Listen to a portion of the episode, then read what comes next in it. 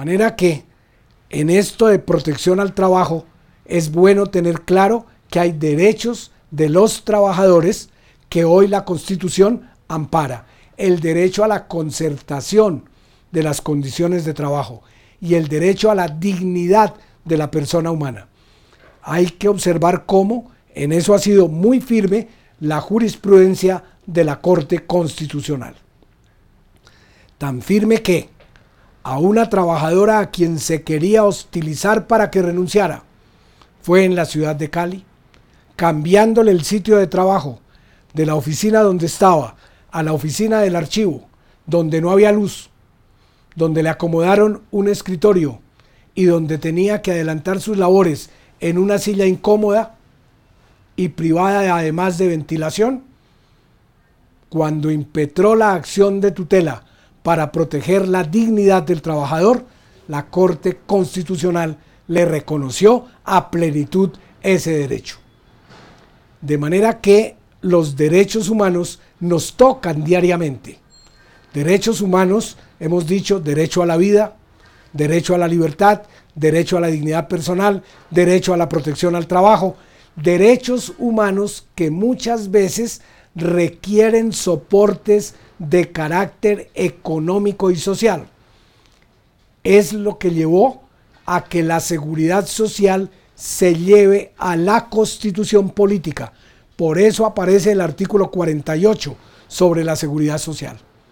Por eso el artículo 49 aparece consagrando como un derecho el derecho a la salud. Por eso en la constitución se ordena proteger a las personas que ya trabajaron cuando no están en edad de trabajar y cuando por la simple solidaridad social los que ya trabajaron adquieren el derecho a la jubilación y dejan el campo para que las generaciones nuevas ocupen los puestos de trabajo.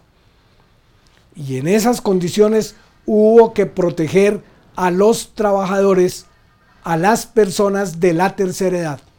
Derecho a que la pensión se tramite sin demoras. Derecho a que la pensión se tramite sin crear obstáculos artificiales.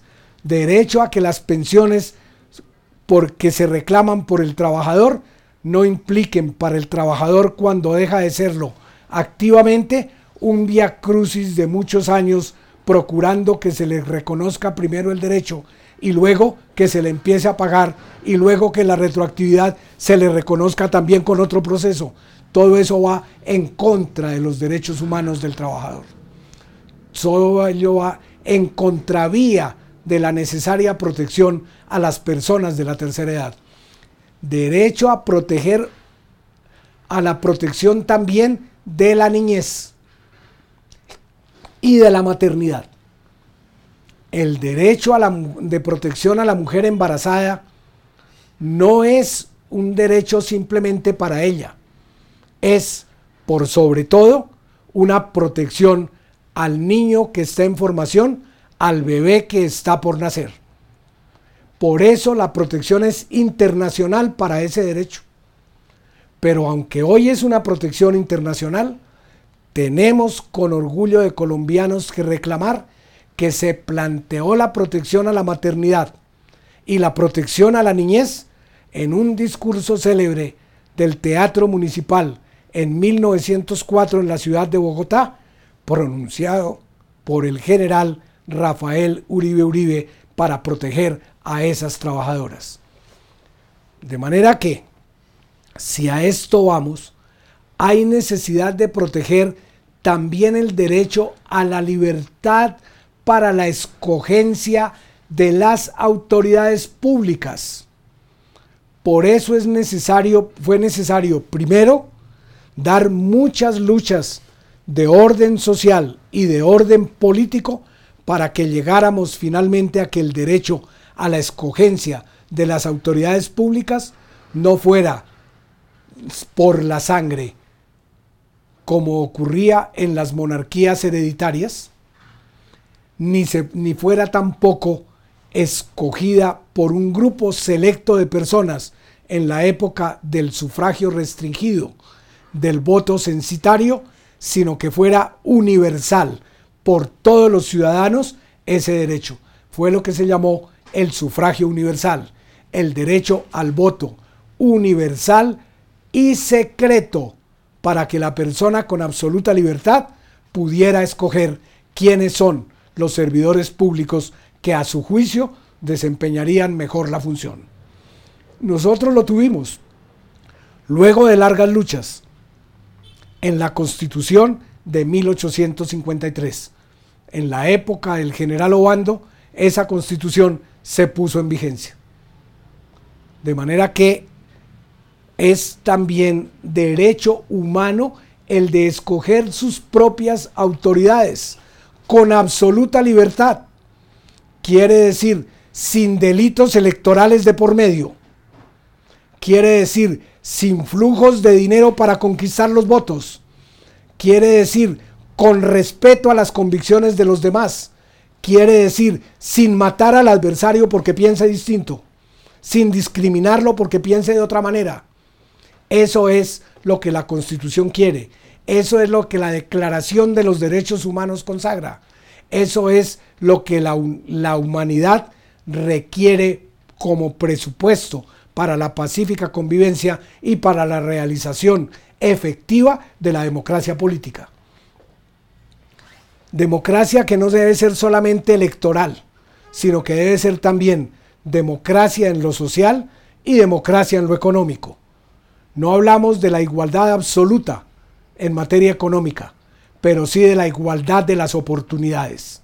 Si hablamos de la igualdad de la remuneración, igualdad de la remuneración que ha sido una verdadera batalla en las mujeres, que piden que al trabajo igual se paguen salarios iguales. En la prohibición, en la eh, también en materia del trabajo, para proteger a la niñez, la niñez tiene que estar estudiando, tiene que estar desarrollándose física e intelectual y afectivamente en condiciones de equidad. Y entonces surgió algo normal, consecuencial, se prohíbe el trabajo de los niños, se prohíbe el trabajo de los menores. Colombia suscribió la prohibición del trabajo de los menores, pero en el año 2001, en la reunión internacional de la OIT, tuvimos que observar cómo había una larga lista de países, diríamos en lenguaje coloquial, una lista negra de incumplidos con los derechos. Y allí figuraba Colombia, porque no había hecho efectivo el derecho a la protección a los niños para que ellos no trabajen. Porque aquí teníamos niños trabajando en las areneras alrededor de Bogotá. Porque teníamos niños trabajando en las minas de carbón.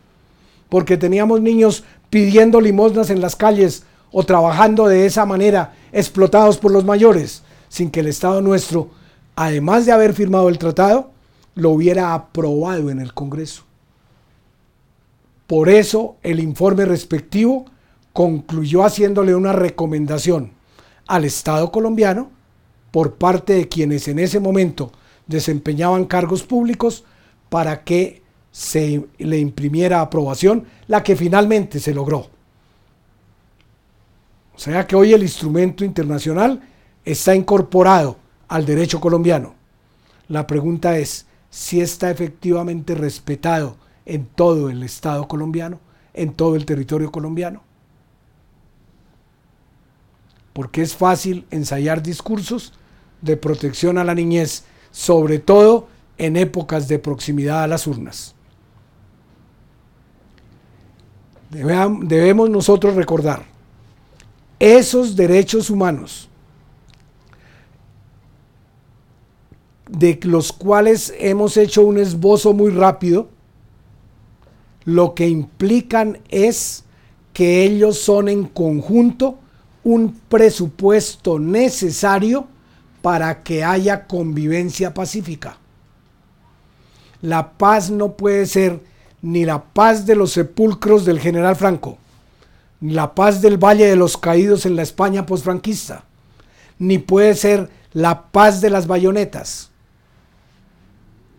La paz es la de la convivencia pacífica para el engrandecimiento y el progreso de la sociedad. Y esa convivencia requiere la plena realización de un mínimo de derechos con una estructura económica y social que permita realizarlos para que ellos no sean una quimera inalcanzable. Por esa razón, cobra tanta importancia el artículo 22 de la Constitución Política, en el cual se dice con absoluta claridad que la paz es un derecho y un deber de todos los colombianos. No es un privilegio, sino es un derecho de los colombianos. Es el cumplimiento de un deber del colombiano de a pie y de los que desempeñan funciones públicas. No se le puede poner obstáculos a ello porque eso sería estar en contravía de la paz. Sin embargo, ese artículo fue criticado cuando se llevó a la constituyente del 91 porque se dijo, ¿y quién es el destinatario del derecho? Y entonces la respuesta del constituyente Diego Uribe Vargas que lo propuso fue clara. No es un derecho específico, sino es la culminación, la expresión de la realización de todos los derechos. Cuando todos los derechos estén realizados, en Colombia, como en los demás países, tendremos paz.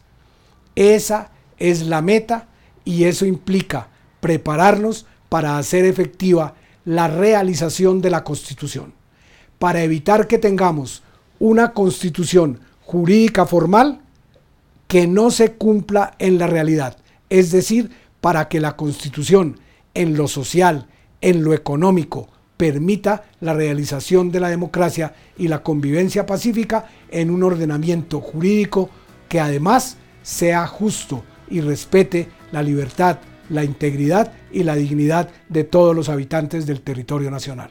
Muchas gracias.